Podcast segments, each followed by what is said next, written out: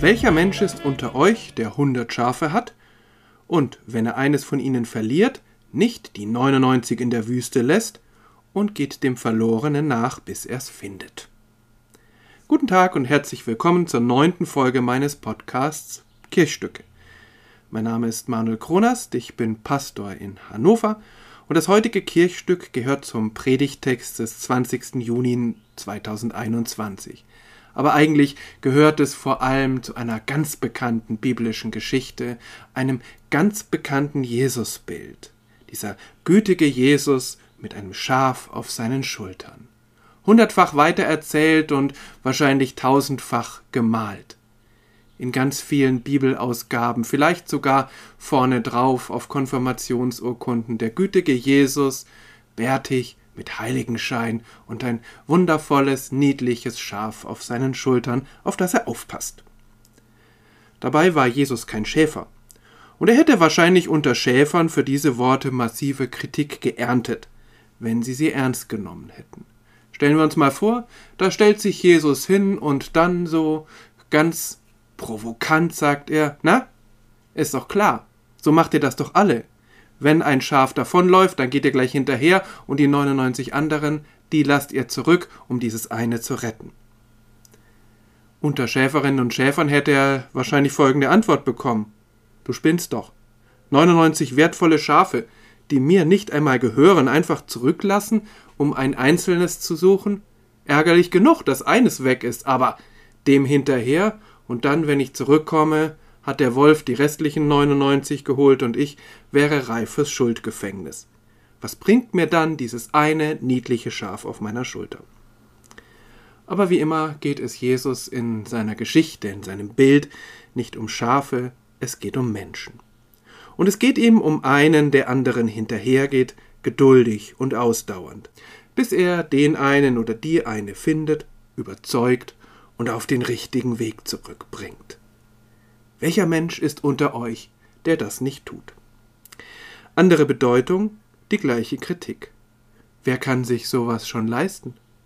Und wer zahlt dafür letztlich den Preis? In einer Konfirmandengruppe, in einer Klasse gibt es sie ja manchmal, die Lauten, die Störenfriede, die einen Großteil der Energie brauchen, denen man wirklich hinterhergehen muss, um sie einigermaßen einzubinden. Und es gibt die 99, die Braven und Leisen, die einfach so funktionieren und so weniger Energie, vielleicht auch weniger Zuwendung abbekommen. Gerecht? Und es kann doch überfordern, dem einen Schaf hinterherzugehen, wieder und wieder gegen Verschwörungserzählungen anzuerzählen, wieder und wieder zu versuchen, einen jahrelangen Konflikt zu lösen, aber mein Gegenüber bewegt sich einfach nicht. Noch einmal versuchen, die Ehe zu retten, aber die Leidtragende bin letztlich ich. So kann ich mir vorstellen, dass auch Nichtschäferinnen Jesus auf seine provokante, rhetorische Frage geantwortet haben. Nein, das kann ich nicht, das will ich nicht. Ich habe gerade genug Energie für die 99. Ich kann nicht noch dem einen hinterherrennen. Vielleicht gibt es da aber auch einige, die weder auf jeden Fall antworten, noch auf keinen Fall, sondern ja, das sollte ich eigentlich. Das wäre die richtige Vorgehensweise. Aber es geht nicht. Es ginge nur dann, wenn ich an mehreren Orten gleichzeitig sein könnte, der Tag 48 Stunden hätte und ich eine endlose Quelle der Energie. Gehen wir mal zurück zu diesem Gespräch Jesu mit einer zunächst einmal namenlosen Menge.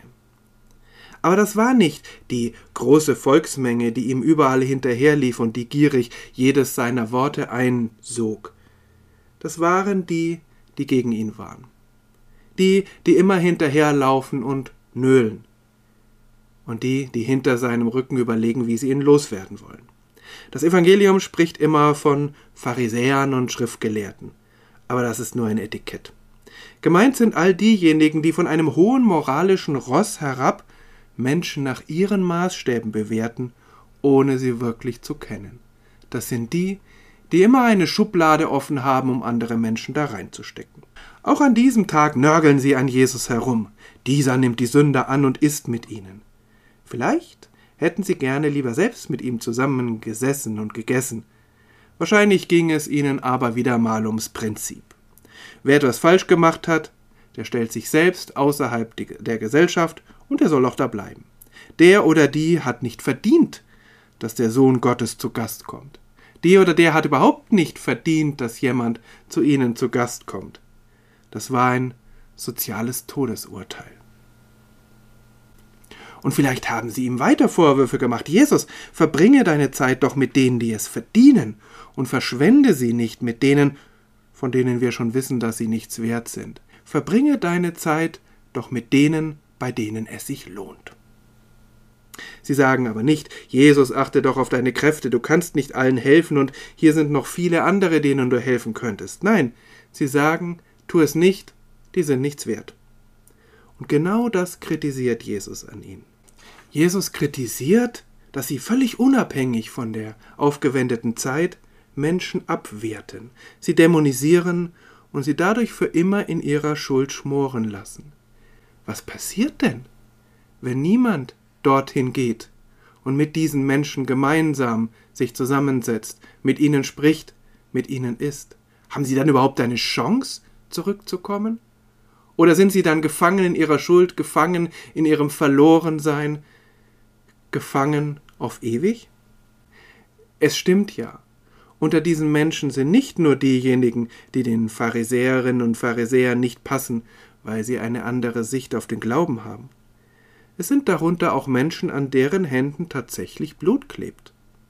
Trotzdem geht Jesus dahin. Er würde vielleicht sagen, gerade deshalb geht er dahin. Er geht dorthin, obwohl andere Menschen dort nicht hingehen würden. Er geht hin, weil andere Menschen dort nicht hingehen können, weil sie keine Energie dafür haben, weil sie sich dadurch verletzlich machen, weil sie es einfach nicht schaffen.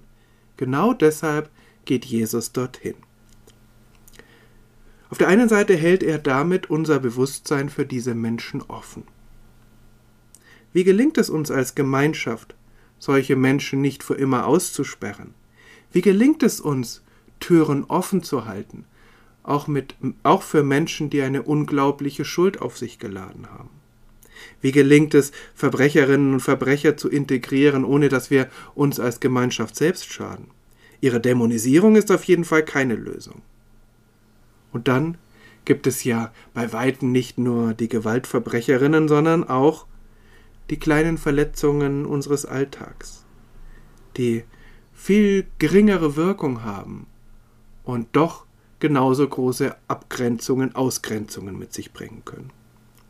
Vielleicht hätten einige der Zuhörerinnen damals auch denken können, ja, kein Problem das mit diesem Schaf, mit diesem Verlorenen.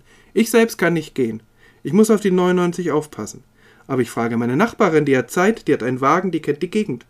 Die wird meinem Schaf hinterhergehen und es zurückbringen. Letztlich geht es Jesus in seiner kurzen Rede nur indirekt um das, was wir tun sollen. Denn er ist ja kritisiert worden. Er, der Sohn Gottes. Ihm geht es darum, dass Gott das kann, wozu wir nicht fähig sind. Und dass Gott sich auch in der Pflicht sieht, das auszugleichen, was wir nicht schaffen. Wir können nicht allen nachgehen, wir schaffen das nicht. Wie gut, dass Gott an unserer Stelle diesen Menschen nachgehen kann und gleichzeitig bei uns bleiben. So viel zum neunten Kirchstück. Ihnen und euch auf jeden Fall eine gute Zeit. Bleibt, bleiben Sie im besten Sinn behütet.